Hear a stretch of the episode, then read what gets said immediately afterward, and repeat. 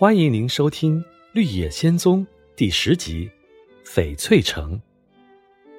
Dorothy 他们虽然戴着绿眼镜，但还是被这神奇城市里的光芒刺得睁不开眼睛。街道两旁那些美丽的房子都是用绿色的大理石建造的，房屋都是用绿色的玻璃制成的，路面也是用绿色的大理石铺砌而成，街道建筑。到处都装饰着闪闪发光的翡翠，就连这里的天空也散发出淡淡的绿色的光芒，好似连太阳的光线也被染成了绿色。街道两边的店铺里，每件东西都是绿色的：绿色的糖果、绿色的玉米花，还有绿色的柠檬汁。顾客买东西时付的钱也是绿色的。街上的男女老少全部的穿戴都是绿色的，就连他们的皮肤也微微发绿。他们惊异地注视着 Dorothy 这支奇怪的队伍，没人敢上前和他们说话，因为他们的队伍里有一只可怕的狮子。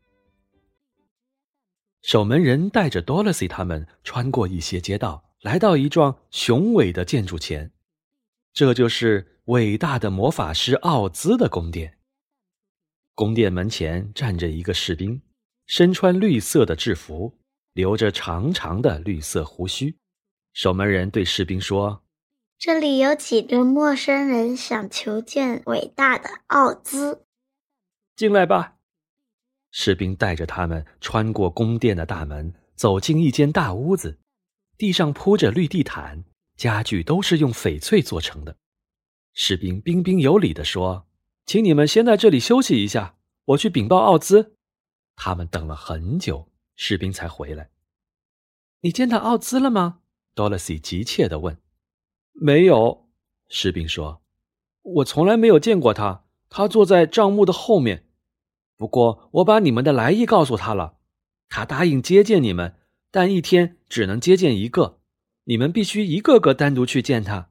所以。”你们要在宫中住上几天了，我会为你们准备几间舒适的房间的。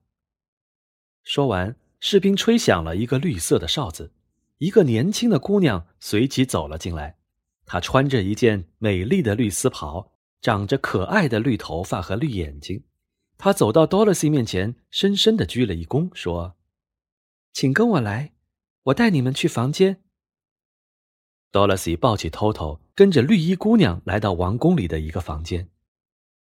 啊，那真是世界上最漂亮、最可爱的房间了。房间中央有一个小喷水器，不停喷洒着带有绿色香味的绿色水花。旁边有一个绿色的书架，上面摆放着绿色的书。窗边有一张柔软舒适的床。铺着绿天鹅绒的褥子和绿绸被子，角落里有一个衣橱，里面有许多用绿绸缎和绿天鹅绒做成的衣服，全都适合多萝西穿。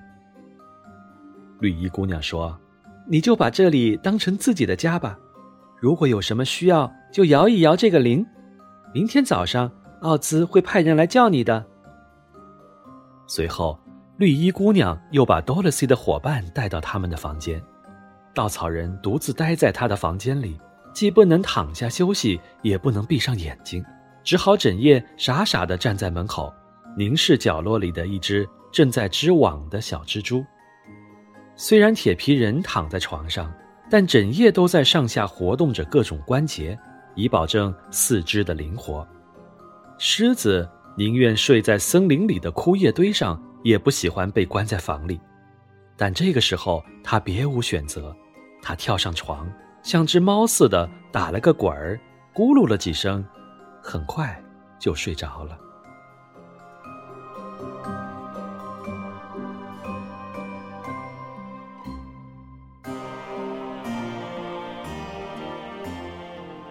感谢您收听长篇童话《绿野仙踪》。如果您喜欢该专辑，您可以点赞、订阅或转发，感谢您的支持，我们下期再见。